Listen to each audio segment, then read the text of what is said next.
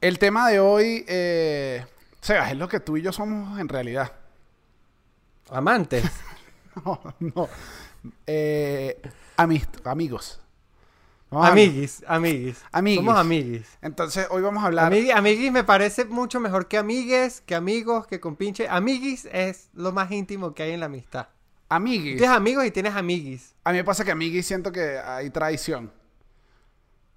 Un amigo. Uy, tú dices que los amiguis se traicionan. Un amigo no te Un, traiciona. ami- un amiguis. te traiciona. Marico, un amiguis te coge a la mujer y no te diste cuenta. de hecho, Don Omar era amiguis de Romeo. Ese no era un coño de su madre, ese es lo que hay una hijuela grandísima, puta traidor. Y me perdonan todo ese poco de palabras antes del primer minuto. Claro. Daniel, pero sí, somos amigos, somos amigos. Y yo creo que, que desde hace ya un tiempo, ¿no? Tenemos, somos amigos como desde hace seis años. Sí, ya, ya. Por ahí. Ya somos amigos, ya, ya es formal. Ya pasamos la barrera de compañeros, pasamos la barrera de conocidos. De compinches. Claro, de, de cuando uno solo sales a beber. No, no, ya pasamos esa barrera. Ya tú y yo nos hemos contado cosas, hemos pasado momentos duros juntos, que ya solidifican la amistad. Sí, sí, o sea, tú y yo hemos, hemos eh, este, partido un cachito por la mitad para desayunar porque los dos estábamos pelando bolas. Claro. Yo creo que eso une a cualquiera. Es que no, un cachito por la mitad es... Con... Eso sí, no mitad completa, sino cuando se hace el corte diagonal. Todo el mundo sabe que el cachito se pica diagonal.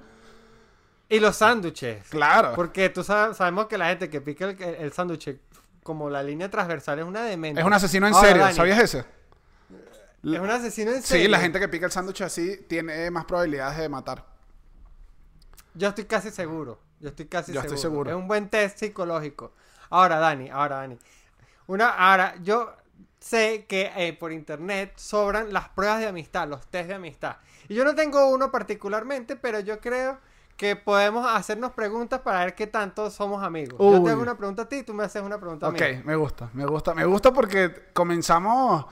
O sea, si salimos mal en este test, el resto del episodio puede ser caótico. Porque vamos a tener ese El chip. resto, el resto- exacto, vamos a probar si somos amigos realmente antes de que empiece el episodio. Uy, ok, ok. Voy yo, voy yo. Sebas, ¿cuál, Ok, ok, ok. ¿cuál es mi color favorito? Ah, tu color favorito es el negro. Sí, sí está entre mis colores favoritos. Sí está. Así que técnicamente aprobado. Ok, ok. Este, a ver, Daniel, ¿a qué edad yo perdí la virginidad? Eh, ay, eso es muy tonta, los 21 conmigo. Exactamente, exactamente. Ah, Daniel, por ejemplo, yo sé que tú odias la frescolita. Ajá, no te esperabas este. Sí, la odio, la odio con toda mi fuerza. ¿Cuál es el refresco que yo odio? Qué maldito. Eh, yo diría que tú odias con toda tu fuerza eh, la piña. La piñita. Uf, está bien, sí, sí. Sí, no me gustan nada de los hits con sabores excepto la uvita. Ok. Sí, sí, dije Ubita lo he visto, pero la otra. Voy, voy. Me, ah, me gustó. Sebastián, ¿cuántos tatuajes tengo? Uf, me gusta esta. Tienes, en una pierna tienes dos, en la otra pierna tienes uno, Ok. son tres. En, un- en, en el brazo tienes uno y dos, tienes cinco tatuajes. Tres, cuatro, seis, casi. ¡Uh! No puede ser. Ay, ¿cuántos tatuajes tengo yo? No sé, pero te podría decir que todo el brazo derecho es de Star Wars y el otro es de tatuajes tradicionales, excepto un rayo que te tripiaste a hacerte. Y en la barriga tienes un tatuaje que te dejaste hacer ebrio en Teatro Bar. La peor idea de todas.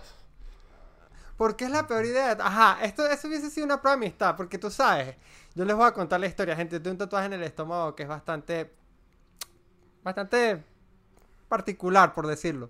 Pero me lo hice cuando Daniel se fue a Venezuela. Sí, fue- Podríamos decir que es un tatuaje de despecho. Sí, es un tatuaje de despecho. Yo lo vi, yo lo vi. Tú me Además, me, me escribiste. detenido. Me Te escribiste. escribí. Claro, tú me escribiste. "Daniel, ¿Qué opinas? Y yo dije, estoy lejos y era crearte más inseguridad a alguien rascado y dije, ¿qué carajo? Estas son las cosas que uno cuenta al final. Hágase esa vaina.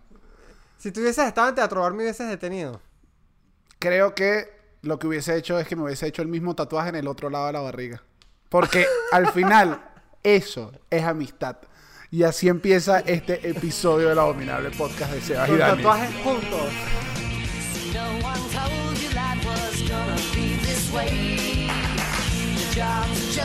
No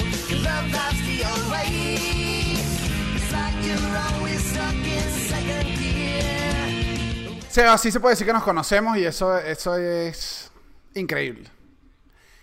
Sí. E igual me pasa, tú has tenido amigos que no los conozcas nada, pero sabes que son tus amigos igual. Porque a veces estos test hablan mucho, Wow. estos test hablan mucho de cuánto conoces a la persona. Pero hay veces que uno conoce a la persona y no tiene que saberse el color favorito ni cuántos tatuajes tiene. Claro, que la conoces no de datos, sino la conoces como de personalidad. Es como que, como que yo sé que esto la recha, esto lo pica, pero no sé cuál es su banda favorita. Claro. Sí, sí, sí hay amistades así. Pero igual uno con, con el tiempo, de alguna manera, recopila datos. Ahora, aquí hay un punto que, que me parece interesante, que es que este, también estas preguntas no siempre son muy, muy, muy, muy, muy, muy puntuales, porque si tú le preguntas a un amigo mío de, de, de, de bachillerato, ¿cuál es mi banda favorita? Probablemente te responda algo muy distinto a un amigo de la universidad o a un amigo después de viejo de cuál es mi banda favorita. Porque uno también, coño, es loco también como que es que tu banda favorita o, cosas así como tan puntual, tu color favorito sea como el mismo durante 30 años. Sí, no, no, no, no, no lo mantiene. O sea, hay, hay ciertas cosas de la esencia que puedes mantener, pero uno va cambiando con los años. Y por eso... Ahora, el que te conoce de verdad, lo dice, lo, lo- te, te lo, te lo deshilacha, te lo, te lo descubre como una cebolla. Te dice, claro, Daniel, tu banda favorita cuando estás en bachillerato era Daddy Yankee. Después, cuando, cuando estuviste en la universidad, te empezó a gustar un poquito más Chichi Peralta, este, los sabe- melódicos. ¿sabes qué Y es ahorita, bueno? pues te escucha, te gusta más Justice, ¿ves? Me explico. Claro, que- me gustó, me gustó. Igual, me gustó. Además que me lo hiciste. Pero además me gusta que eso, esos amigos de mucho tiempo son los que además te dicen, eh, te gusta esto y te gusta aquello. Incluso te empezó a gustar esto cuando te lo empezaste a pasar con estos otros amigos. Claro, claro, claro, claro. Yo creo que los, los- los mejores amigos con el tiempo son los que toleran tus cambios, porque al final uno tiene cambios en general. Claro, que Y es, por lo- eso es que uno comienza a tener nuevos grupos de amigos. ¡Ey! Ey. ¡Ey! es que es que es imposible, a ver, es imposible que mantengas solo amistad con una persona de bachillerato. Cuando la gente dice, nos conocemos de bachillerato, en bachillerato es que se crean los mejores amigos. Yo no creo, Sí no, se crean. o sea, sí hay uno. Primero son muy pocos. Al final los que quedan al final al final son pocos. Son poquitísimos. Son poquiticos, pero sí son amigos que uno ha sabido y o sea, ha ido viéndole los cambios durante progresivamente durante toda la vida.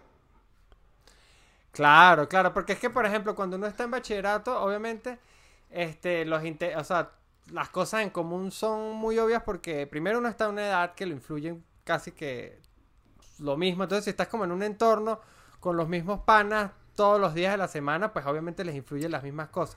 Pero después cuando vas a la universidad, cada quien empieza a despertar como sus propios intereses. Y, y los intereses se empiezan a parecer más a tus amigos de más viejos. O sea, mientras eres más viejo, tus amigos tienen, los amigos nuevos que haces tienen más intereses comunes contigo. Y por eso Entre- pierdes algunos. Pero hay otros que se mantienen.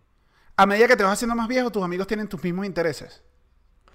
Sí, empieza, empie- claro, porque, porque ya has ido como desechando cosas, aprendiendo cosas, y la otra persona que se está haciendo vieja también ha, ha- ha tenido como los mismos procesos, y si tienen cosas en común, creo que son mucho más fuertes que las cosas en común cuando tienes 17 años.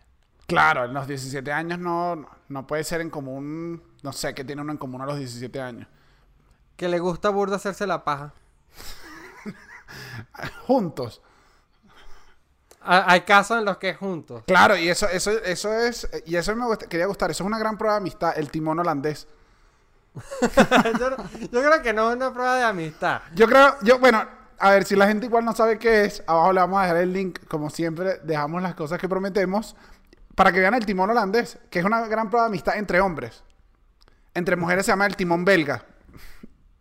Ah, verga. No, esto, lo, Ah, esto, ¿viste? esto lo acabo de inventar, pero lo inventé tan rápido que sonó bien. Coño, lo bueno es que son puros países europeos. El chimbo es que sea como el, el- el- el timón El- ganés. El, timón boliviano. Y uno que, pero si ni tienen mar para agarrar ese timón, ¿qué es eso? ese no serviría. Igual, Sebas, mira esta. Yo me puse, a leer, me puse a leer bastante de la amistad. Ay, sí, dame marco teórico. Porque, ¿sabes que hoy me desperté haciéndome una pregunta, ¿no? Hoy me desperté, abrí los ojos y dije, ¿qué es la amistad? Y después dije, Daniel me lo va a decir ahora más tarde. Claro. Y es una relación afectiva que se puede establecer entre dos o más individuos, a lo cual asocian valores fundamentales como el amor, la lealtad, la solidaridad, la incondicionalidad, la sinceridad y el compromiso. Wow, pero esa es la amistad platónica. No, yo creo que es la que mitad. tenga todos esos elementos. No, yo creo que al final de alguna manera los tienen todos. O sea, hay amor, yo te quiero muchísimo. Yo también, es verdad. Si hay am- no, amor hay. Ahora, lealtad. Mm, No, bueno, pero yo me imagino que se refiere a otra lealtad. O sea, en el caso de los amigos no es lealtad que tú no puedes tener otros amigos. Porque en eso sí te digo yo. eh, A mí me gusta con los amigos tener una relación abierta. Ok, ok. Sí, no, yo siempre fui muy puta de amigos. Eso Claro, uno, uno tiene muchos por amigos. eso, por eso tenía mucho, tenía muchos círculos de amigos y tenía muchos amigos que, que sacaban a relucir sus celos de amistad, que eso existe. Era Claro. como que, ah, bueno, ahora Sebastián se la pasa con los amigos de la universidad. Que a mí, los celos de amistad es fino cuando lo dicen una vez, a la quinta vez en la misma conversación y que bueno, vete a lo de ese culo.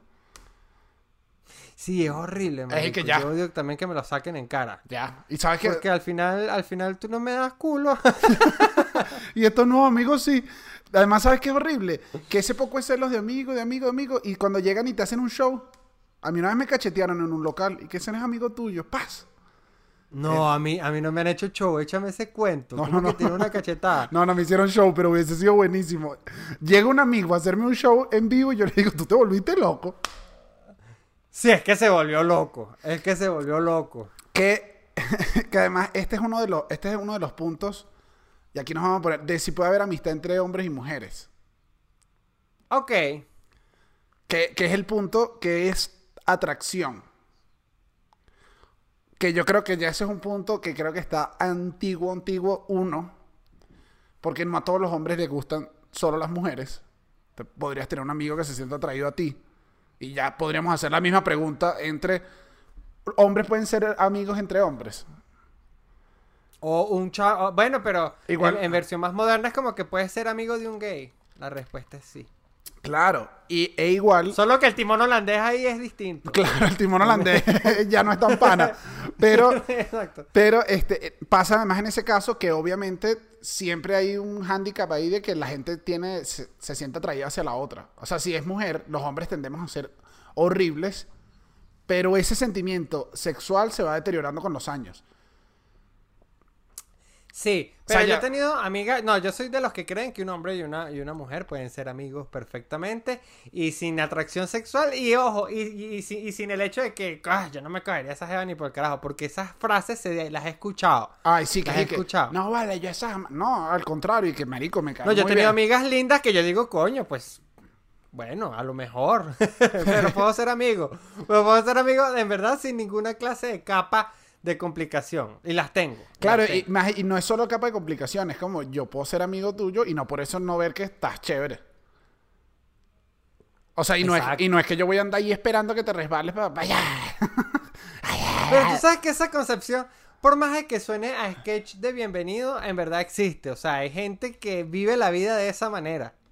O sea, yo tengo amigos ok. que, sobre todo, ves, pero, y aquí pasa, sobre todo son los amigos más viejos que tengo. Porque son justamente los que tienen conductas más distintas a las mías, a los amigos más modernos. Que tienen amigas Pero- por- solo por querer cogérsela. No, y que tienen ese pensamiento como si fuese, bueno, una, una escritura bíblica, como que uno no puede ser amigo de la Jeva y ella es mi amiga, pero si se resbala yo le meto. Eh, eh, Eso, o sea, yo conozco mucha gente así. Pero ese ya es un, Sí, o sea, existe. pero ese ya es un pensamiento muy. muy ilógico. O sea, ya está además, además, además anticuado. Es como que claro que yo puedo ser amigo tuyo. O sea, estás loca. Claro, claro. No, no, no, Daniel. aquí estoy cero pendiente de contradecirte. O No, sea, no, no, hecho, porque no me- Te apoyo y creo que es hora de que abramos el hashtag nuevo. Amigos, sí. Culitos, no sé. no, ya va. La bolita hacia Soy el mar. malo para los hashtags. Pero mira, mira esto, era esto que me pareció increíble buscando en marco teórico. O sea, Aristóteles tiene una clasificación de amistades. Uf. Mira esto, ¿te gustó cuando te dije Aristóteles? A mí sí me gusta, a mí sí me gusta. Esa, es mi pick-up line. Cuando yo llego así en las discotecas, me acerco y le digo al oído, tú sabes cómo decía Aristóteles. Y por eso es que tengo tiempo que no cojo. Mira, él... Pero voy, la clasificación de Aristóteles. Está la amistad de utilidad. Que yo esta la puedo entender. Es basada en la obtención de un amigo que nos resulta, que nos va a dar un beneficio en, en algo. Hay amistades ¿Qué que... hace ese amigo de un gestor? Claro, pero al final sí se puede hacer amigo de un gestor, pero la relación, la base de la relación al principio empieza a hacer un favor. Y mil, Claro. mil relaciones son así. En el colegio la mitad son así. Dame la respuesta de las cuatro. Te la das. O sea, eh, todo empezó por una conveniencia. Puede ser, puede Y después ser, se forja ser. la amistad. O sea, no, tampoco creo que es horrible. Horrible es cuando esa conducta se mantiene por el tiempo. Cuando solamente estás, que ya no es amistad, es que tú estás ahí por interés y ya. Pero tú estás claro cuando tienes ah, relaciones, relaciones de favores. O sea, yo tengo relaciones de favores y no tengo peo en tenerlas. De que tú me escribes cuando necesitas un favor y yo te escribo cuando necesito un favor y no hace falta que nos hablemos más. Ahora, me arrechera cuando, cuando la otra persona cree que puede, que, que, que tiene como amistad, pero al final es a punto de favores. No sé si me entiendes. O sea, como que me escribes nada más cuando necesitas un favor, pero cuando me escribes me empiezas a hablar como si fuéramos amigos. Y que no, pídeme el Ah, favor no. y ya. A mí me pasa eso. Es el que escribe, mándame el mensaje de una vez. Dime qué quieres. A ti no te Dime importa. qué quieres. A ti no te importa saber cómo estoy yo, porque entonces me vas a hacer escribir un párrafo intenso de cómo me siento yo, para que después me digas y que, mira, disculpa, me presta 20 dólares por cele. No quiero. No, quiero. No quiero. No quiero. Eso es lo que pasa. quiero. No quiero. No me da la gana. No quiero. Voy dos. Mira. Esta, esta que me llamó la atención, que dije, uno sí es desubicado. Uf. Creyendo en nuevos conceptos, cuando todo ya se había dicho. Mira esto. Bueno, Aristo- pregúntale a Dios. La segunda, la segunda clasificación de amistad de Aristóteles es la amistad basada en el placer. O sea, Aristóteles ya tenía amigos con derecho. Y nosotros creyendo No, que eso lo pero- creyendo que lo inventó eh, Aston Kutcher y Natalie Portman en una película. Coño, pero yo sí te voy a decir la verdad. Y yo creo que es momento de decirlo. De amistades con derecho es mucho mejor la de, la de Justin Timberlake con Mila Kunis. Pensé que me daba un dato serio. me lanzaste una. Si es mejor, si es mejor, lo que pasa es que aquí te voy a decir, la otra pareja me gustaba más. No, bueno, pero es que es que Natalie Portman es bellísima. Pero ¿por qué no los cambiaban? Porque al final, coño, Justin Timberlake con Mila con con con, Natalie Portman con este- y Mila Natalie Kun- Portman, uf. Y Mila Kunis con Aston Kutcher, que es de verdad, que ellos al final sí son los verdaderos amigos con derecho. Y sabe que al final Hubiese son- quedado perfecto.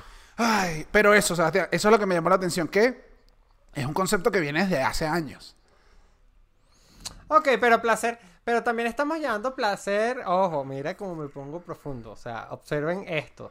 Ajá. O sea, estamos llevando el placer únicamente a lo carnal, ¿no? Sí, porque Aristóteles lo dice, basada en la obtención del placer mutuo y que se atribuye especialmente a la gente joven. Claro, y es lo que tú decías de los intereses. Hay menos, en, en ese momento el interés de los jóvenes es mucho más sexual que el de los adultos. Ay, qué rico, qué rico. Ay, qué rico, qué rico. sí, claro. Eh, es- Pero, no, pero no puede ser el placer de escuchar un buen disco con tu amigo. Nos gusta esta hermano, banda. y- Yo te digo algo, si tú me invitas a escuchar el placer de un buen disco y no cogemos, me decepciona. Ay, no me digas Eso eso. te, ¿qué es eso? Voy, Sí te Seba. invitaría a mi casa a escuchar un CD. Tercera, la amistad virtuosa. Wow. Ah, que los dos somos unos huevos y tenemos que ser amigos por eso. No, no, no, no tan virtuosa. Si no, Cristiano y Messi fueran amigos y no lo son.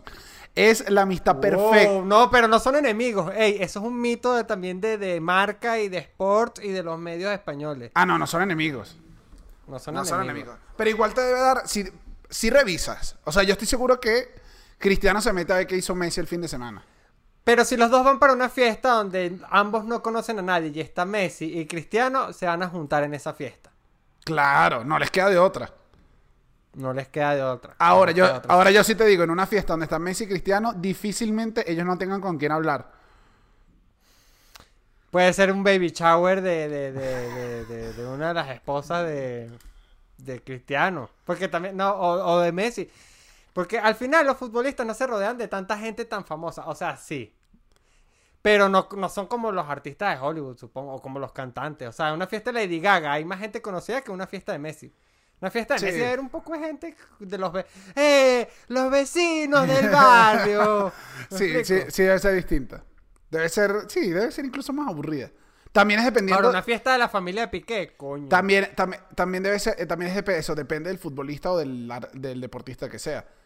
Neymar tiene un montón de amigos famosos y salió con unas modelos. Tú llegas a la fiesta de Neymar y es una fiesta de famosos. No, bueno, pero una fiesta Neymar debe ser como un domingo en Playa Pantaleta, un desnalgue. Porque No, es que a esos en- brasileños les encanta unos bochinches. En el yaque. Es que les gusta cumplir con el cliché. En el yaque, en el yaque hay buenos bochinches. Yo, yo no, yo no, yo no sé. El yaque, el yaque no es como una playa para deportistas. Sí, pero hubo un momento que se puso muy, muy de moda para rumbita. Porque era muy bajita. Entonces la gente estaba como así. Y de hecho a los windsurfistas no les gustaba. Ah, claro. Es que es muy distinto porque también en Playa del Agua no te puedes meter mucho al agua. Al final todo el mundo está como a punto de morirse siempre en Playa del Agua. Playa del Sí. Agua es una playa medio asesina, hay que, hay que decirlo. Pero está cool porque como no te puedes meter, la fiestica se hace afuera. Es como... mm, mm, mm. Sí, pero es distinta a la, a la fiestica con el agüita por aquí, con el vasito. ¿Ves? Son distintos tipos de fiestas. Pero ¿sabes qué es sabroso? Cuando tú estás así en Playita del Agua y agarras tu coquito y te empiezas a tomar tu traguito. Es rico. Bueno, a mí me parece rico. No, a mí lo que me sorprendió es que sacaras un coco de la nada. ¿Sabes qué me pasó? Que te tenía este coco preparado y dije, ¿cuándo lo voy a sacar? Hablaste de Playa Parguito y dije, es el momento del coco. Es el momento. 37 episodios con el coco en el escritorio. Esperando. ¿Y cuándo Sebastián habla de Playa Parguito para yo sacar este coco? Lo hablaste, aquí está el coco. Salud. Coño, salud. Yo tengo mi termo de agua estándar. Así lo llamo yo. Mamá, por favor, pásame el termo de agua estándar. Igual yo no tienes edad para estar mandando a mamá. Sebas, voy. Hay otro dato importante de las amistades que me parece. Ajá, ajá, tenemos amistades virtuosas. Ah, no, pero no me explicaste bien cómo es la amistad virtuosa. La amistad virtuosa es la amistad perfecta, que reúne a aquellos iguales Oh. que son buenos y que destacan en virtud. Comparten una apreciación de lo bueno y lo virtuoso de la vida y tienen una relación para sacar provecho uno del otro. Esa es la relación perfecta. Esa termina tirando. Esa amistad termina tirando. No, no termina tirando. Es dos personas que se conocen, saben que son buenas en lo que hacen y vamos para adelante. Tú y yo somos una amistad virtuosa. Y si los dos son buenos tirando. Ah, bueno, y si no queda de otro. no, ya, ahí- ahí de hecho es más o menos, es para agarrar técnica uno del otro. Claro, claro. Sí, nosotros somos una amistad virtuosa. Nosotros sí, nosotros hemos tenido. Es que, ¿sabes qué pasa? Tú y yo hemos tenido todos los tipos de amistad. Hemos tenido la laboral, o sea, hemos sido compañeros de trabajo, hemos sido este, compañeros de oficios, compañeros de bebida, compañeros de pobreza, Hemos sido... compañeros de, de- de- compañeros de despecho, porque también hay amigos que son para los despechos. No todos los amigos son buenos para los despechos. No, es que hay unos amigos que son... Hay unos amigos que son unos cretinos. Ese... ya hay que decirlo. No, no, no, no, no. Ese, ese dato te lo voy a dar. Ese dato a mí siempre me ha parecido increíble. Y, y a veces no me cae en la cabeza. Y lo analizo. Tú no sabes cuántas horas del día yo gasto en esto. Hay amigos que uno dice, si se estuviera cayendo, yo casi doy mi vida por ellos. Los quiero y los aprecio. Los amo. Y después, es de la típica gente que tú dices, ¿lo invitaste? Sí, pero el bicho no me contestó. Él es así. Y uno entiende que es así. Y que no, no, yo, basta del cagüetear mamagüeadas en las amistades. Es verdad, es verdad, es verdad. No, él es así. Pero no, Él es- ¿sabes él- cuáles amigos son él es- difíciles? los que son... él es así, él es así, no viene a mi boda. Está muy hueputa. Marico, no. Pero era el padrino, el que no. El padrino. No, a mí me pasa, uy, la elección del padrino es difícil. Tú sabes que cuando yo me iba a casar, que la ella que este tema de alguna manera siempre sale a colación. Pero obviamente un tema era este mi, mi eh, este quién iba a ser mi padrino. Y yo tengo como un eje de cuatro mejores amigos que representan cada época. Yo te, yo, te voy a ser, yo te voy a ser sincero aquí. Mira esto. Te y te lo voy a decir aquí en vivo y no lo estás esperando antes que me cuentes esto. Si tú te vuelves a llegar a casar, yo te voy a ser sincero. No espero ser el padrino. Pero si tú no me metes en el cortejo para yo estar en la parte divertida de la fiesta, me pico. Ah, O no, sea- no, el cortejo seguramente está. Es más, y te designo que escojas los fluces del cortejo. Claro, o sea, yo quiero, quiero estar, incluso padrino, te diría, coño, Sebas, es mucho para mí, es mucho para lo que yo quiero y ahorita no quiero brindarte todo el whisky. O sea, yo te invito a otras cosas. Pero, No, y, la- y tiene- y el padrino tiene que hacer la, la despedida de soltero, que es una responsabilidad bien cabilla. claro, en cambio, ¿ves? Entonces, pero yo tengo la responsabilidad de que esa despedida va a ser divertida, pero no me hagas organizarla. Organizarla no, organizarla es difícil. Es difícil. Es Tú has difícil organ- porque tienes que. Sí, yo organicé una. Y me costó, pero terminó siendo, bueno, una experiencia casi, casi ilegal que no puedo contar. Claro. Eh, Así de buena estuvo. con, esto, con esto voy a cortar solo para, para saber y si recuerdo la amistad. Esa despedida de soltero, aquí solo me vas a dar la respuesta, cortamos, ¿ok? Hay un grito inmediatamente. Esa despedida de soltera fue la noche en la que Sebastián, Sebastián José Gutiérrez González gastó 500 dólares una noche. Sí. Eh, sé que no deberíamos hablar después del grito de eso mismo, pero me gustaría a la gente que.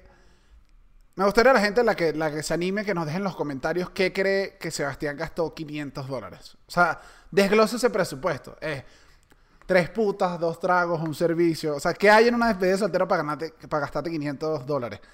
A Es lo mejor importante. fue un- un- un- un- una batalla de paintball.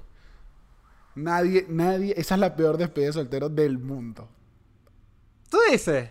En una Sí, cuestión, sí. De, en una cuestión Sí, de porque lo puedes hacer, sí, porque eh, no es despedida de soltero. De hecho, es una actividad que puedes seguir haciendo casado con tus panas. Claro, a menos de que tú digas, viene la despedida de soltero y sale un montón de chamas de Victoria's Secret listos para jugar. Que al final las despedidas de soltero cuando son así muy, vamos a definirlas como sodómicas y gomórricas. Tienen mucho sodoma y gomorra, que son como que la despedida de soltero eh, de el 97 cosas que igual no hacías cuando eras soltero.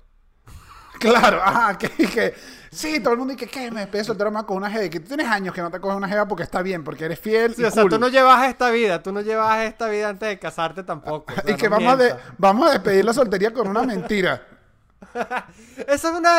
¡Wow! Eh, Una excelente buena... premisa. Vamos a despedir la soltería con una buena mentira. Ajá, pero si no, una despedida de soltero real es invitar unos buenos panas, un FIFA y una buena botella de whisky caro. Se sientan a jugar, chicos, y vamos a empezar a recordar estos momentos que fuiste soltero, Seba. Y ahí empieza uno. Eso sería más real. Pero Ponerse a hacer un trabajo en la universidad. no. una buena despedida tan aburrida.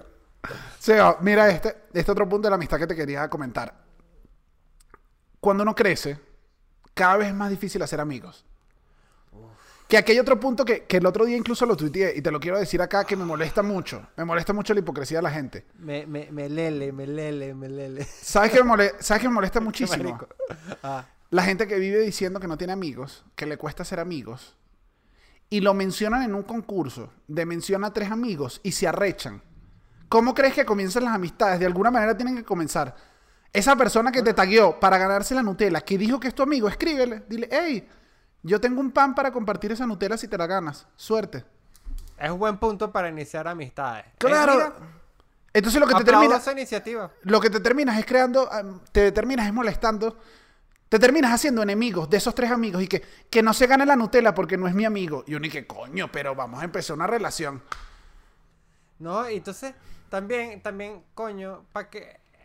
Yo, ay, yo creo que ya lo hemos dicho antes en este podcast, pero nunca es tarde Ah, para ya repetirlo. ya va. Además, además que el que te está tagueando nunca es maduro.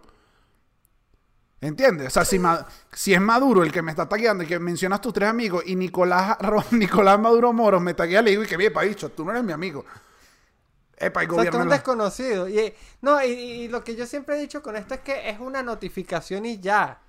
O sea, no es como que te dañaron la vida por... Ay, me salió un uno arriba del corazoncito. Oh, no, es un tagueo para una vaina. Me dañaron el día. Es que... No, y la "Ay, gente- No importa, y la- pásala. y la gente Deja la- que se gane su Nutella. Y la gente lanza todo y que no, no eres mi amigo, no lo eres. Y es que me parece un poco exacerbada tu molestia por un concurso Nutella. Claro, y ahí lo que estás haciendo es separar a, tu- separar a la gente, alejarla. Eh. Ahora, ser amigos después de viejo. No sé. Sebas, Uf. entonces, antes de, de ir con mejor amigo de- en edad adulta, entonces aquí te digo, si ustedes necesitan ganarse algo, Sebas y Dani son sus amigos, chicos. Si, ne- si necesitan ganarse algo y necesitan tres amigos, ya tienen dos. Busquen el tercero. Sí. Hashtag busca el tercero, que aquí tienes los tuyos. Pues, ¿qué pasa hoy que estás dando tantos hashtags? Hiciste un curso Hoy me de... siento- hoy me siento así. Hiciste un curso de mercadeo 2.0. que sabes que yo una vez vi eso. Vi que eh, lo nuevo del mercadeo 2.4, eh, 4.1. Y yo, ¿y qué? ¿Cuándo el mercadeo se disparó de esta manera? Mierda, marico. Que yo- Subió dos escalones de un coñazo. Y yo, y, que, y yo nada más veo las mismas redes sociales. O sea, no entiendo qué fue lo que cambió que ahora es... Yo tampoco entiendo qué fue lo que cambió. Ahora, Dani, en cuanto a ser amistades viejo, Yo creo que en el colegio es fácil hacer amistades. De alguna manera tú consigues a alguien igual que tú. En la universidad creo que es incluso más fácil. De hecho, a gente que le cuesta hacer amigos en el colegio a veces se les es mucho más fácil en la universidad. Porque ya cuando, si tú por lo menos entras a la carrera que querías estudiar, algo en común vas a tener con esa gente que quería estudiar lo mismo. El mismo interés, la ingeniería, No. lo que sea, los carros si estudias ingeniería, las computadoras también.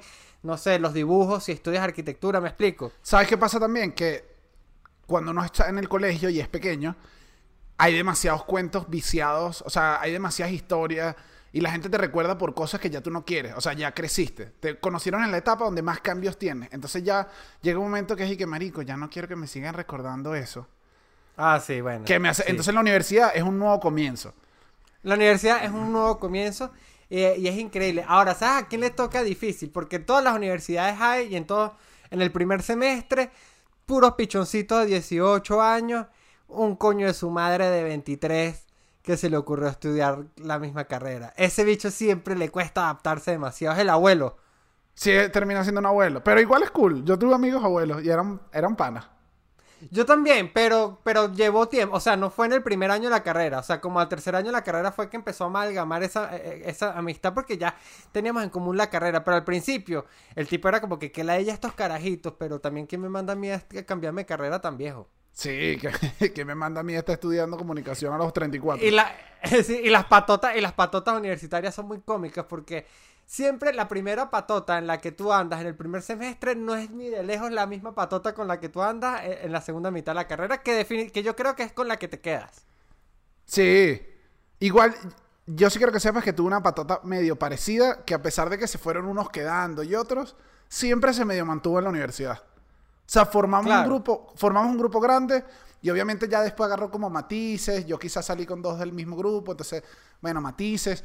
Eh, pero al final, Uno, se, uno raspaba. pero al final yo me acuerdo de mi grabación y yo dije, o sea, abrazaba gente que era y que estudiamos toda la carrera juntos, gente para acá. Ah, no, está, está muy bien. Pero a mí me da risa porque en el primer semestre tú puedes ver fácil a todo el primer semestre sentado en círculo en el cafetín. Porque está la fiebre, la fiebre, la fiebre. Y ahí es cuando- a relucir y que, ah, yo tengo una banda. Y ah, que al final todos son mentiras, pero. Y ahí me gusta, quieres, tú quieres. ¿Sabes qué me gusta? Cuando uno está todavía en octavo semestre, que además todavía tiene el culo cagado en octavo semestre, y estás con un buen cigarro como tú, roto, viendo esos de primer semestre, que es y que. Ay, cuando, cuando los agarre cálculo, cuando les den las notas del próximo parcial, esto se va a diluir. Esto se va a Claro, y cuando, cuando, cuando te des cuenta que, al que, que, que estos amigos no les gusta estudiar tanto, entonces tú sí quieres sacar una materia, entonces si te juntas mucho con ellos eh, no lo logras, eh, este, y si te juntas con los que sacan materias, entonces es complicado, es ¿Sabes complicado. sabes Ay, no, qué la, me- universi- la universidad. ¿Sabes qué me pasó cuando yo intenté estudiar dos carreras que intenté hacer idiomas modernos en la UCB? Yo empecé en idiomas modernos y te lo juro, conocí gente muy, muy pana, Sebas. Pana, pana. Pero esa era mi segunda carrera, la UCB no era paga y yo ya estaba estudiando en la Ah. católica. Entonces, mi, Ah. realmente mi esfuerzo estaba puesto en no gastar dinero en la católica. Entonces, de alguna manera, yo me tomé responsablemente las cosas en la UCB.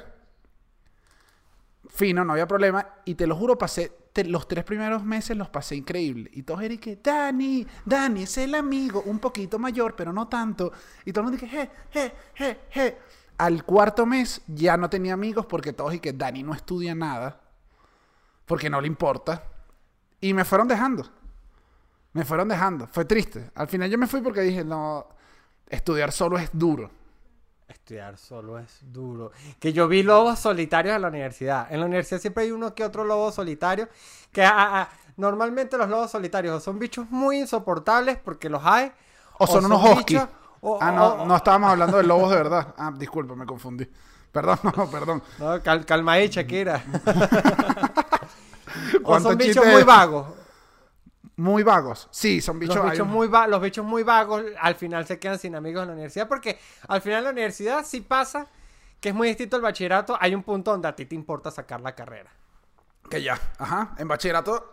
En bachillerato todos la van sacando como por los papás. Entonces no Pararse todos los días en la mañana es un día menos que vas a estar en bachillerato usualmente. Mira esto, Sebas. Y según las estadísticas, la gente. Estadísticas. La gente le cuesta más conseguir amigos después de cierta edad, lo que estamos hablando. Porque cada vez, uno, hay dos, hay dos cosas. Una, Más cada vez. No, tienes una que tienes cada vez menos tiempo libre. La vida te va demandando más trabajo, cosas y conservar las amistades y hacer nuevas. O sea, hacer amistades necesitas tiempo de ocio. Ir a un barcito, ir al gimnasio. O sea, necesitas tener una serie de actividades para que te rodees con gente nueva y así conocer nuevos amigos. Cuando tienes muchas cosas, no puedes conocer amigos. Y los Es verdad. heroínas. Es eso. Es y la, y la Yo segunda. creo que por eso las amistades de oficina cuesta hacerlas. Ahorita tengo un punto con las amistades. Manténme, ma- manténme ahí, ya volvemos, voy. La segunda de hacer amistades, la segunda de hacer amistades que cuesta es, vas a estar así hasta que hablemos de amistades de trabajo. Claro, estoy esperando el picheo. ok, voy. Y la segunda por la que cuesta hacer amistades, que incluso pueden volverse ya hasta del trabajo, es porque con el paso del tiempo uno se vuelve más selectivo a la hora de seleccionar sus amistades. Ay, sí, sí, sí, sí, sí. Pero por eso mismo, también porque uno tampoco quiere ya los... O sea, ya uno quiere, coño, que sean amigos más, que se parezcan más a uno. Que Con es más que difícil de conseguir con el tiempo. Sí, con las que tengas más afinidades, porque ya es como, necesito ahorrarme una cantidad de cosas. Necesito conocerte lo más rápido posible y para conocer Claro, o lo más ra- sea, yo no voy a ir a unas clases de salsa casino para ser amigos. No a No. esta edad. Pero Sebas, no te, no te, no te pongas loco. Y si vamos los dos. No, si vamos los dos, sí. ¿Sabes que siempre he querido yo, de verdad, tomar clases de tango? Y nunca he podido. Ese, ese es uno de mis sueños. Ese es uno de mis sueños. Que, Es sabe- difícil, es difícil. Mira. el tango... el-. Pero ¿sabes qué me gustaría a mí? Que tú digas, empieza a sonar un tango y todo el mundo dice, tango. Yo me paro a la pista y es, ¿sabes cuando metes la piernita? O sea, el tango de verdad, no es, no es, no es- Vas a quedar como un cretino, porque todo el mundo es como que, mira este bicho, ¿por qué está? O sea, como que estás, en- estás no sé, en, dime un bar, no sé, en teatro bar, y de pronto suena un tango. No sé por qué suena un tango en teatro bar. Esa es la cuestión. La pregunta, la pregunta aquí no viene porque yo sé bailar. Es que, ¿qué le pasó al DJ? Después, Claro, pero de pronto después, romper en saber bailar mucho el tango te puede hacer quedar como que este hecho un ridículo. pero ¿sabes qué va a pasar? La conversación y los ratos de amistad que va a dejar esa bailada de tango va a ser maravillosa. No, pero es que esos son, que también pasa, de las amistades que tú haces con gustos sumamente específicos. Que uno a veces Sí. tiene esos amigos, como la gente que tiene los amigos del yoga. Pero al final son nada más amigos del yoga. Claro, y ahí viene una parte importante. Cuando esos amigos del yoga se vuelven más amigos, y viene un punto que yo te voy a preguntar, claro, si lo haces o lo has hecho. Dímelo, dímelo que estoy que lloro aquí. ¿Cuándo juntas amigos? Uy. E- Eso Uy, es súper de pinga uy. porque, porque haces una, una buena. Haces una buena limpieza. Cuando, cuando, cuando hay ese choque, como, como ese mar revuelto de amigos, lo que queda al final son tus verdaderos amigos que reúnen, digamos, la trigonometría perfecta de, de tus cosas para tener amigos. O sea, cuando tus amigos de la universidad. Tienes un grupo de amigos que incluye amigos de la universidad, amigos de yoga y amigos del trabajo. Y son que si cinco panas. Y de pronto hay un amigo del trabajo de otro, de, de- de otro de esos panas del yoga y así, que, que al final le hacen como un grupo de, ponle a 8 personas, 10 personas. Ese grupo normalmente es bueno. Claro, porque ya es, ya es un grupo que es- lo logró. Pero, las, can- pero la posibilidad de fallo, según las estadísticas, es de 93% de fallo de Oh. unir grupos. Uy, Sí. marico, es muy alto ese número, Daniel. Eh, ¡Wow! eh, lo, lo inventé, lo inventé rápido alto, ¿no? Pero es que, Sebas, yo he visto, engañaste. yo he visto, no, es que yo he visto mucha, pasa mucho. Que tú llegas a una reunión. Yo te voy a decir algo, los amigos del yoga no les importan mucho los amigos que van a conciertos de los Chemical Brothers. Esos amigos no, no No. se juntan. Pero tú puedes sacar un amigo del yoga que, o sea, de pronto del yoga siempre hace- hay uno con el que tienes más afinidad porque te das cuenta que compartes más cosas que nada más el yoga. Y eso lo acerca a tu círculo de amigos donde tú tienes a tu otro amigo de la oficina que también le gusta mucho los Chemical Romance y tu amigo del colegio. Los, Chemi- los, chemical, los Chemical Brothers, no, My Chemical. Romance no. O sea, ahí sí te digo, mira, no quiero relacionarme con tus amigos, te lo digo de frente. Ok, los Chemical Brothers y, y- y- y eso puede hacer un buen grupo de amistad. Yo, por ejemplo, uno de mis grupos de, de amigos, en verdad, más sólido que tengo, es uno mezclado entre amigos del colegio y la universidad. Que hasta el sol de hoy yo hablo todos los días con ellos. Uy, pero ligaste, ligaste grupito de la. Copa Garrancho. Un saludo ahí a mi Copa Garrancho. No, no, un saludo a la Copa Garracho, desde aquí lo mandamos. Ey, ey, No jodas. ey, que aquí entonces voy a, a poner una verdad incómoda. Yo no estoy en el grupo de los amigos Garrancho. Aquí lo digo. A mí nunca se me daba, nunca se me ha hecho ni una invitación a un día en la- el grupo de los amigos Garrancho. Entonces, Pero si ah, se hubiesen no, no, pero no, es que tú- no, no, pero es que si discúlpame, se- no, no, no, Sebastián, discúlpame. Entonces yo no cumplo las cualidades para hacer ese grupo selecto que es el vino, que soy yo. Ah, no, el amigo con el que él graba. No, el com- sí puede ser, El sí puede ser, compañero. no. No, no, no, no, cállate la boca. El compañero de podcast. Eso es lo que soy. No, pero ¿sabes qué pasa? Mira, no, no, no, aquí un punto interesante. Que yo cuando empecé a hacer comedia fue justamente cuando todos mis amigos se fueron del país. Entonces también hice un grupo muy sólido de, de amigos comediantes, donde estás tú, por ejemplo. Pero entonces es- eh, eh, no, no, no se han juntado. Pero, por ejemplo, hey Daniel, no me vengas tú a también a tratar así, porque tú cuando fuiste a Mérida te juntaste con varios amigos de ese grupo. Sí. Y, te trata, y, y- y les caíste muy bien, por cierto. Incluso Mucho- en mi apartamento allá en Caracas había uno que, bueno, tú te relacionaste y me chalequeas con él, que es Roger. Le mandamos un saludo. Hoy un episodio mandar saludos a los amigos. Pero, Se- Sebas, sí, sí te, sí te entiendo. Nosotros, nosotros hicimos grandes amigos de, de la comedia, que hay que decirlo, los amigos comediantes no se relacionan muy bien con los otros amigos. es que también los comediantes somos gente muy difícil. Y pasa que entonces e- es algo que es horrible, pero los otros amigos que no son comediantes se sienten un poco intimidados ante comediantes. O sea, no son igual de sueltos, esto hay que decirlo. Yo No, conozco amigos, yo conozco un amigos. comediante en un sitio, la gente que- no se suelta igual. que mi- o sea, amigos de toda la vida, que son muy cómicos en WhatsApp, y cuando los he llegado a presentar con amigos comediantes, no tienden a ser tan cómicos porque se, se ven cohibidos. Es verdad. Y es Sí que no importa, estás loco. estás- eh, los comediantes son un poco de gente amargada y con inseguridades. Más bien, Sí, más bien sí, sé sí. tú, más bien sé tú y ya. Sí, es verdad, es verdad, es verdad. Pero bueno, este. Dani, igual tú eres parte, tú eres parte de- muy importante. Dani, Dani.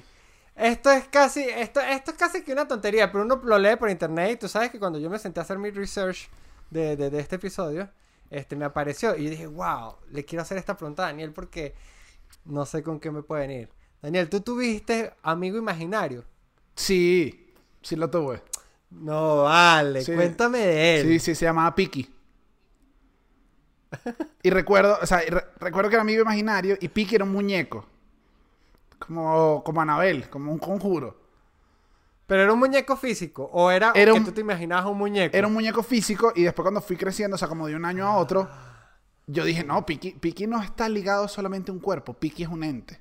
Entonces ya era un amigo imaginario que pasó, se, se transformó. Que ahora podría haber un sido... metamigo. Podría haber sido el diablo y yo no sé hasta ahorita. Y bueno, ya estoy despojado y no más nunca he visto a Piki ni lo quiero ver. Ni lo quiero ver. Uy, marico, ¿tú te imaginas ahorita que tú te despiertes una mañana y te encuentres a Pique así en la pata de la cama mirando? Estás loco, grito, grito como, pero grito. ¡ay! Así, pero así.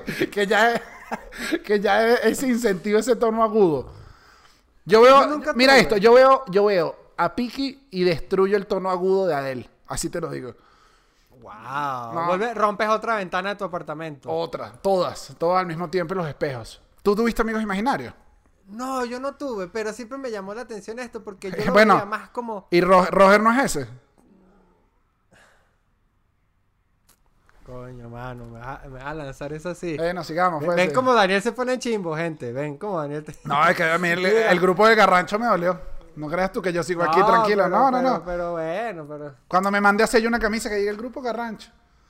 Es más, ahora, ahora, Tú ¿sabes? los vas a conocer en la boda. tú No, no, vas no. Ya no quiero boda. conocer un cuño en la boda. Ahora quiero es robarte esos amigos. Soy como una bicha, como una, soy no como una, soy como una perra, soy como una perra loca cuando te enteres de que existe el grupo, el club Garrancho sin Sebas. Uf, Y es marico, con puro, es miedo, ¿no? que es con puro Dani, el grupo Garrancho puro Dani. Sí. No, mira, por cierto, te iba a decir que en el tema de intereses me pasó que un grupo de, de, de los más cercanos que yo tuve en bachillerato, que era por decir los tres amigos, pero vamos a decir que éramos, éramos cuatro, cinco, perdón. Este, hace no mucho hicieron un grupo de WhatsApp. Y sin caerte a paja, no, no, o sea, el grupo se habló dos días y ya. No, no aguantó. Uy, qué duro, qué duro es no No aguantar. aguantó. Es que no, no teníamos, no tenemos nada que hablar, marico. Y nada, no, pero también uno tiene que intentarlo. También las- hay cierta edad en la que uno dice, sí, pero coño, puedo empezar a cultivar y preguntas. Eh, pero ¿cómo estás? Claro, claro.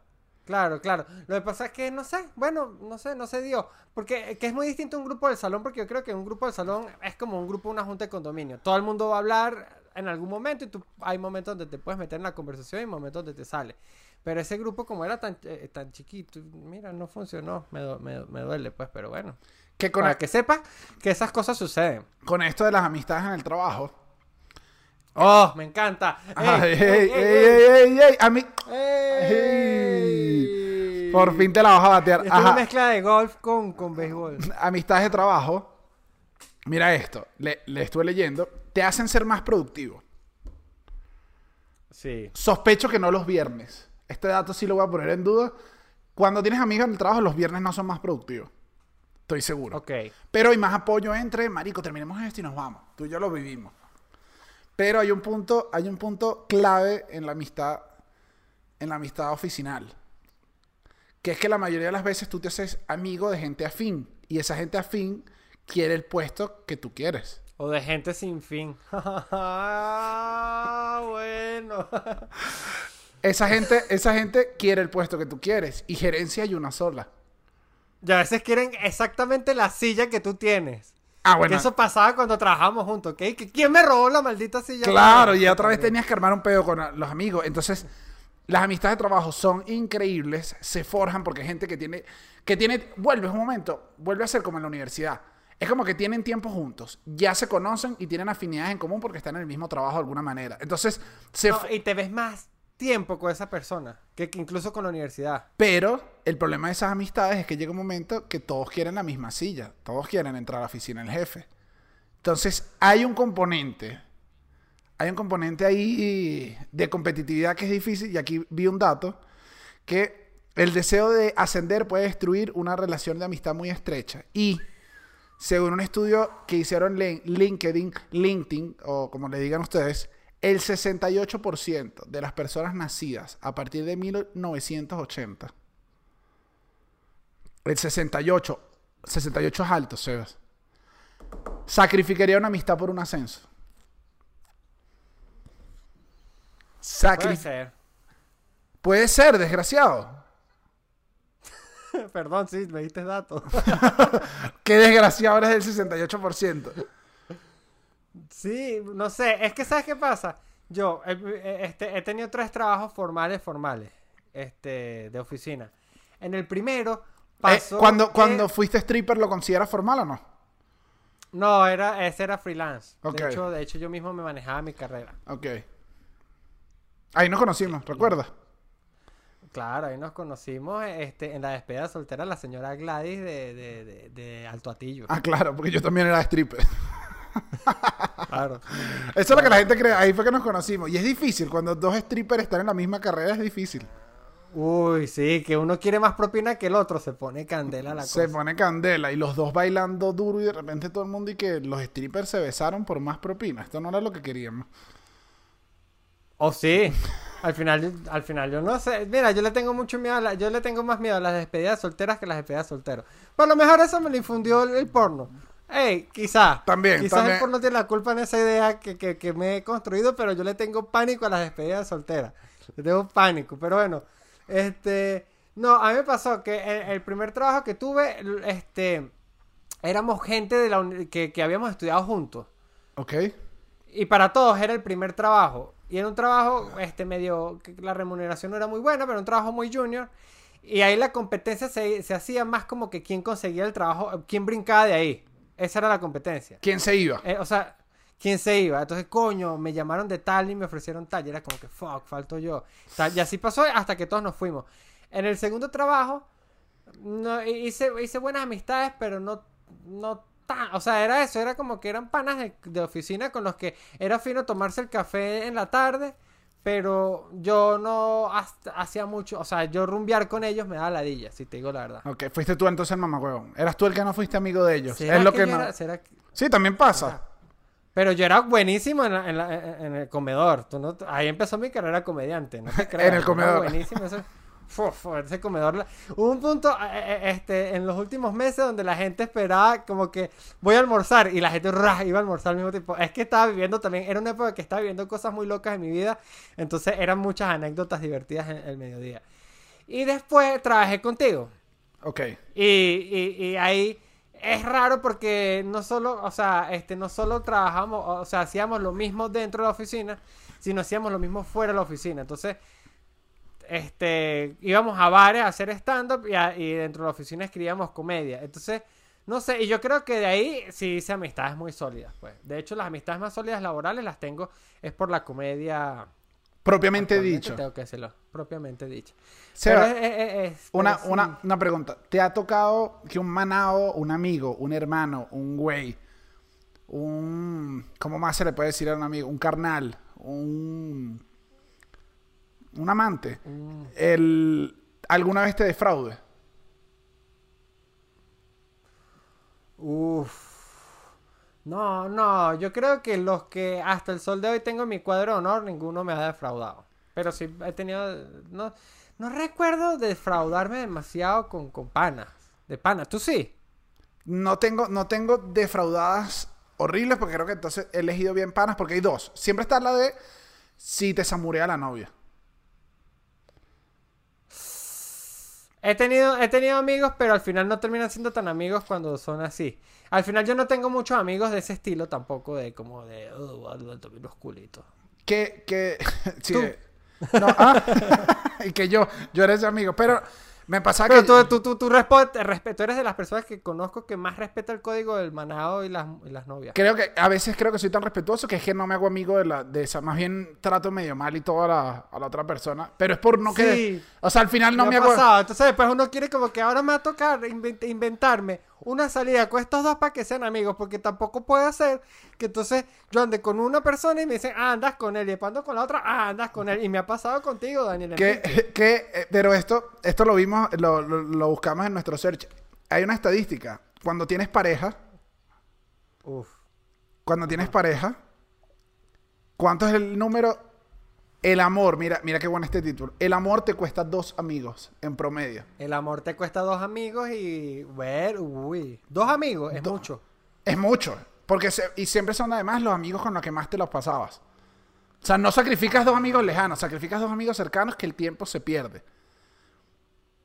Sí, pero yo creo que yo quizá, no, si me ha pasado, ey, ey, ey, ya va. Estamos hablando de nada más y nada menos que los celos con tu amigo porque ahora tiene novia. Uy, ese, es- ese es un clásico. No, y la Ese es un clásico y si me ha pasado, sí, sí lo he No sufrido no solo es un lo- y clásico. los he tenido. no solo es un clásico, es la de ¿y qué? ¿Te dejan salir? Uy. Eso sí saca la piedra, marico. Porque hay veces que, que, ok, que es como que... Yo he visto situaciones en las que hay amigos que uno dice como que, coño, también te estás volviendo loco con la jeva. Hay situaciones. Pero también hay situaciones donde no es así. Y es como que, coño, mano, tú también tienes que entender que yo no puedo beber contigo cinco días a la semana. Tengo que hacer algo con, con mi chama. Y, ten- y hay, cha- hay panas que se ponen obtusos. Eso ocurre. Sí, hay Que panas. se pone sí, hay- como que, "Ay, que, hay que, hay que meter unas carpetas de Cadivi para ver si te aprueban la salida con nosotros. Y que, marico, tengo cuatro días echándome una pea con ustedes. ¿Pero qué? ¿Tienes que ir con eso? ¡Ay! Sí. A mí me cuesta, ¿sabes qué? Que, uy, no, y también es un tema a veces integrar a la novia, a, a- a- a- a los amigos. Claro. Porque no todo tipo de actividad con amigos funciona con la novia. Yo creo que esa es la clave al final. Tienes que seleccionar una buena actividad que los permita conocerse en un ambiente ideal. Sí. Si, sí, es, si, porque- es, porque- si es noche, es noche de ir a jugar póker. No es, Eso termina con tu novia en el sofá dormida. no es día para ella. No No es día para ella. ¿Y sabes qué pasa? Yo, yo porque lo he vivido como amigo.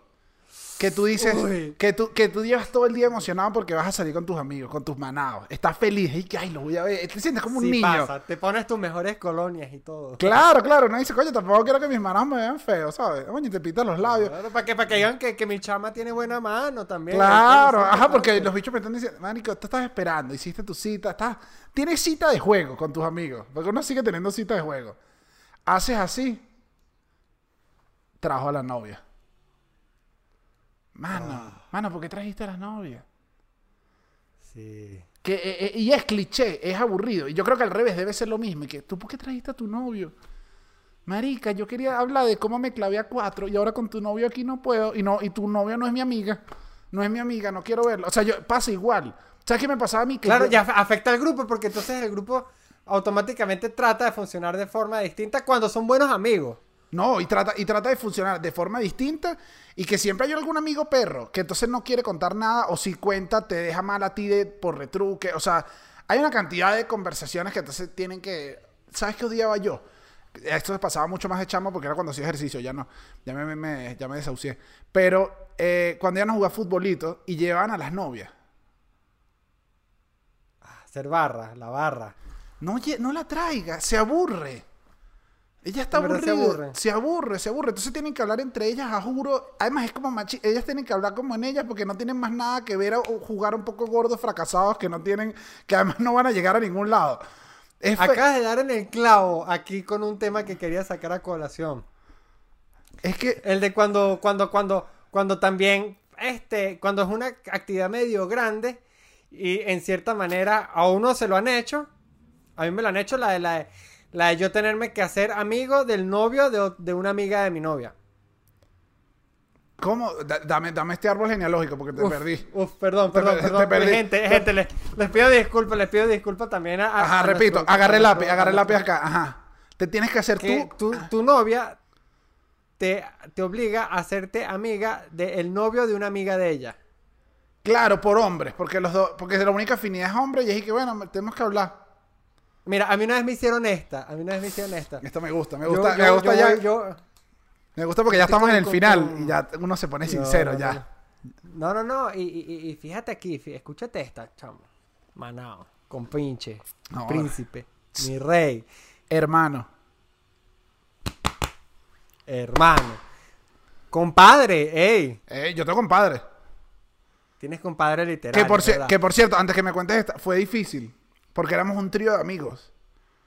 A los 17 años. Y salí embarazada y me tocaba elegir qué amigo eliges para que sea el padrino de tu niña. Uy, dificilísimo. Pero puedes elegir dos. Ya yo he visto en los tiempos modernos que hay gente que tiene un coñazo de padrino, pero ese no es el punto. Ok.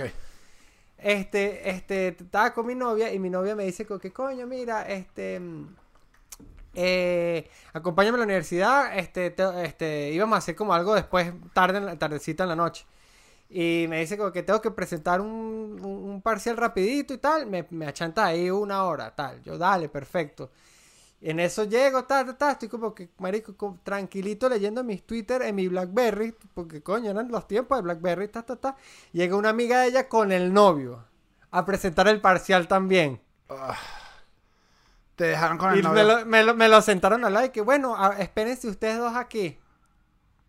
La peor tarde de mi vida. Pero ves, aquí te digo yo algo. Cuando pasa al revés, una vez me pasó que me dejaron con tal cual, una fiesta, ellas se fueron a hablar y me dejaron con el novio de una amiga.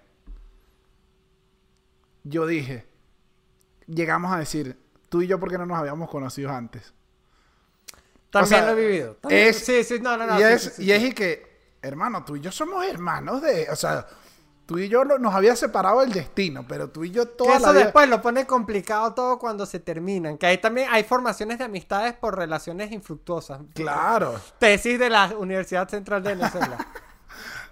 Que es horrible. Yo ni que, coño, pero ¿por qué ella terminó? Coño, es que esa amiga tuya sí es puta, vale.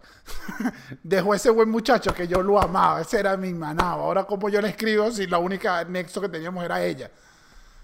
Sí, se hace complicado, se hace complicado. Que la solución para eso es que los dos terminen y se busquen. Y al final es como una película romántica y mira, Entre, entre, entre bromance. entre bromas. ¿Qué? No, sí, pero, pero integrar, el tema de la integración de, de- de parejas y amistad es, es un tema muy complicado.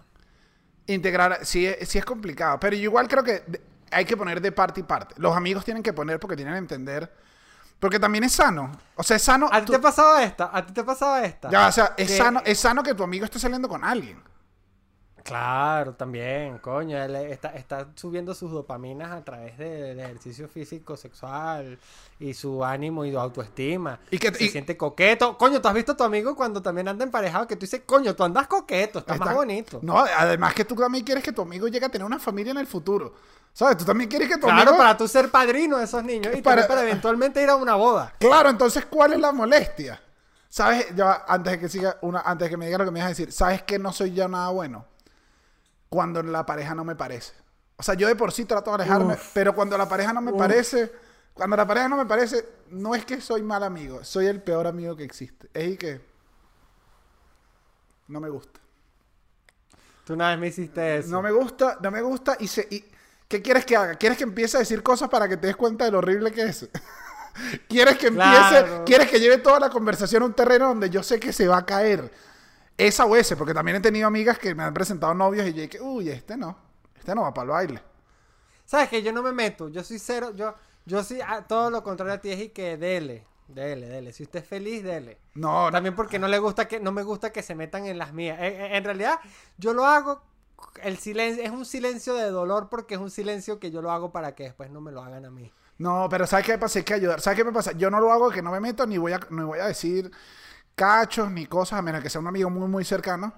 Pero sí hago la de que si la persona yo digo, bueno, está saliendo, Sebas, tú empiezas a salir con una muchacha que me parece que no es muy inteligente. O un muchacho, yo también no te voy a juzgar si tú cambias en el tiempo.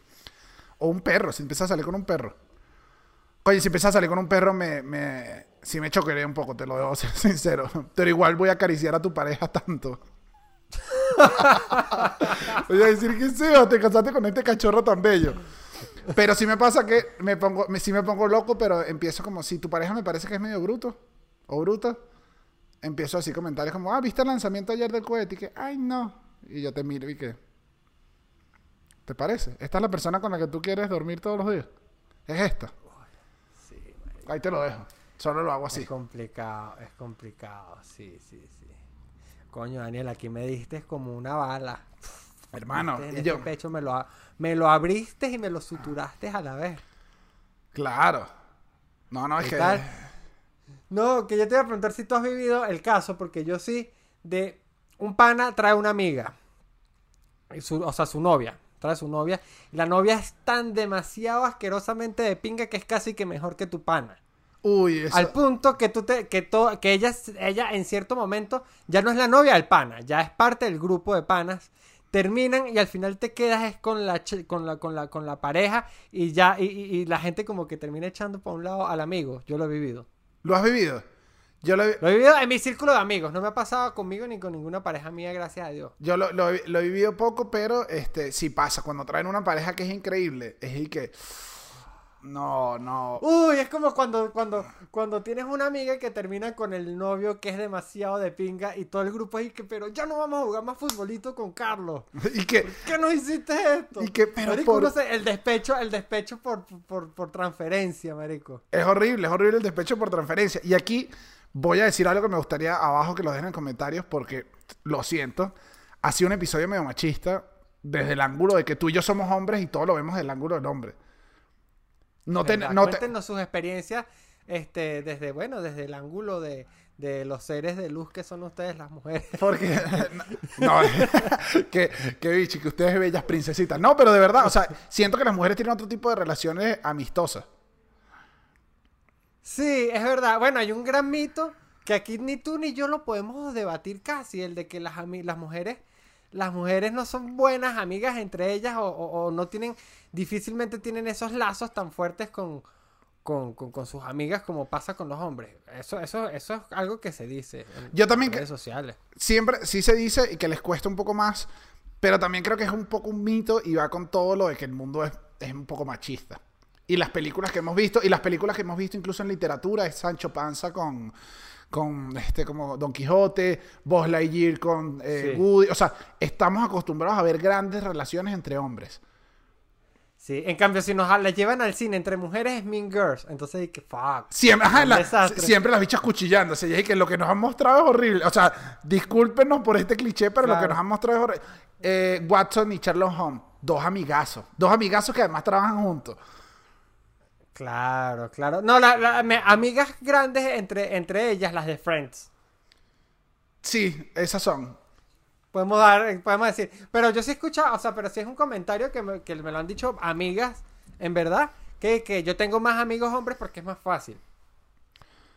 Sí, puede, puede ser. Me lo han dicho, pero también, también debe ser con las, las chamas con las que uno ha tenido como cercanía. Pero yo conozco chamas que han sido amigas de toda la vida y se nota. Por ejemplo, mi hermana tiene un grupo de amigas que yo digo, verga, que amigasas son ellas y las he visto desde crecer como amigas, me explico, por ejemplo.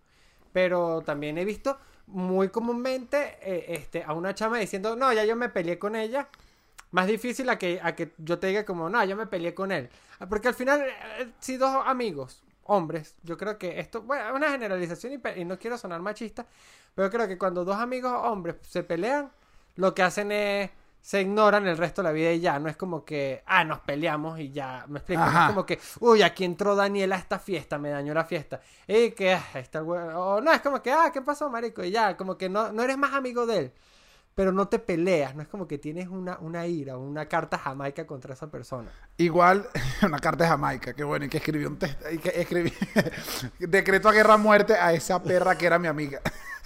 y, Seba, ¿sabes qué pasa? Y esto sí es increíble, eh, pasa y no te puedo hacer un ejercicio. La gente, o sea, por lo general, la gente dice que su mejor amigo es su mejor amigo si la otra persona dice que tú eres su mejor amigo. Uf, La gente- hablando de los triángulos amorosos de mejor amigo. Claro, que la gente, la gente, la gente nunca, nunca se moja completamente. O sea, nunca dice como. Es como tú, tú. Sí, sí, sí, somos mejores amigos. ¿Entiendes? Los dos tienen que. Como que los dos tantean. Yo, yo siempre he dicho, yo siempre he dicho, después de adulto, yo creo que la frase de mi mejor amigo yo la usé hasta muy chamito, que tenía un mejor amigo, en verdad. Pero creo que después, ahorita, a esta altura, yo digo, yo tengo cuatro mejores amigos, o sea, cuatro, cinco, ¿no? Es más, no, no los podría enumerar, pero tengo un grupo pequeño de amigos que yo considero mis mejores amigos. Distintos. Y cada uno cumple distintas facetas y necesidades, ¿no? Pero, pero hay ¿Tú no, uno. Dani? Pero hay uno, hay uno que tú digas, ese es mejor amigo. Te hago una pregunta. Hay uno y soy yo. Son dos preguntas que, que van de la mano. Qué perrita. Tú estás en mis mejores amigos. Ay, gracias. Qué chimbo estar ahí. Pero no estoy en el grupo ese garrancho, un coño de madre. Y este, este episodio al final me dejó explicado. ¿Sabes qué? Mi color favorito no es un coño el negro. Te lo dije para hacerte sentir bien, porque tú sí eras mi hermano. Estoy dolidísimo con lo del grupo de No, garrancho. no, no, no. Tú, tú eres mi mejor amigo, pero no eres el único mejor amigo. Eso no funciona así. Bueno, Daniel.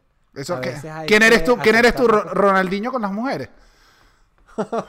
ojalá. O bueno, no sé si ojalá. Porque también Ronaldinho tenía unos gustos medio raritos ahí, pero. Bueno, Sebas, pero igual, no, igual, a- igual. A mí me gusta tener mucho. Tengo buenas amistades. Puedo, puedo presumir de eso. Por lo roto que estoy en el amor, lo tengo bien construido con mis amigos. Además- muy buenos amigos. Además que, eh, sí, al final uno tiene muchos amigos. O sea, uno, No, y, uno, tengo muchos y de distintos grados. Y, uno tiene, y uno tiene varios mejores amigos que ha cultivado con el tiempo y tienen otros intereses y siguen siendo tus mejores amigos. No hay que... Claro, que son los que van a estar en el cortejo de la boda. Claro, pero la gente igual, la gente siempre quiere saber si es el mejor amigo. Y para ello tendrías que hacer un ejercicio de ponerlos, ponerlos en un ponerlos en un precipicio. Y sin embargo, así, e igual no elegirías a tu mejor amigo de verdad. ¿No? Y capaz se lanzan todos. Si tú, si tú quieres agarrar uno. No, yo ahí pondría sí. otra. O sea, yo te voy a ser sincero. Por ejemplo, yo, eh, si están dos mejores amigos, estás tú y otro mejor amigo, y el otro mejor amigo tiene hijos, yo posiblemente lo salve a él. ¿Me entiendes? Muy moral. Muy ¿Entiendes? moral. O sea, ya la situación no, ya no es amistad, y que los quiero igual, pero quiero saber quién necesita más a alguien.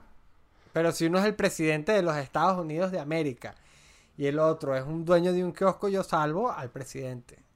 Que eso es como película. Una es un buen debate, ¿no? Claro, e igual, si tú tienes esos amigos, ¿qué pasó al amigo del kiosco? Pero se puede. Obama no puede tener un amigo que al final tiene un kiosco. Al juro Obama tiene que tener todos los amigos hiper exitosos. Es que Esa seguro. Es que esa es la cuestión. También cuando uno crece, va creciendo con los amigos. Y si te vuelves Obama, tú le dices, epa, tú no quieres tener una cadena de kiosco. Y lo que estoy hablando Ahí es. y ahí, ahí- la ahí corrupción. los favores. Oye, Claro. perdón. Bueno, chicos, al final sí. Por eso Sebastián y yo tampoco estamos en la política. Es por esto. Y nada, este episodio está listo, Seba.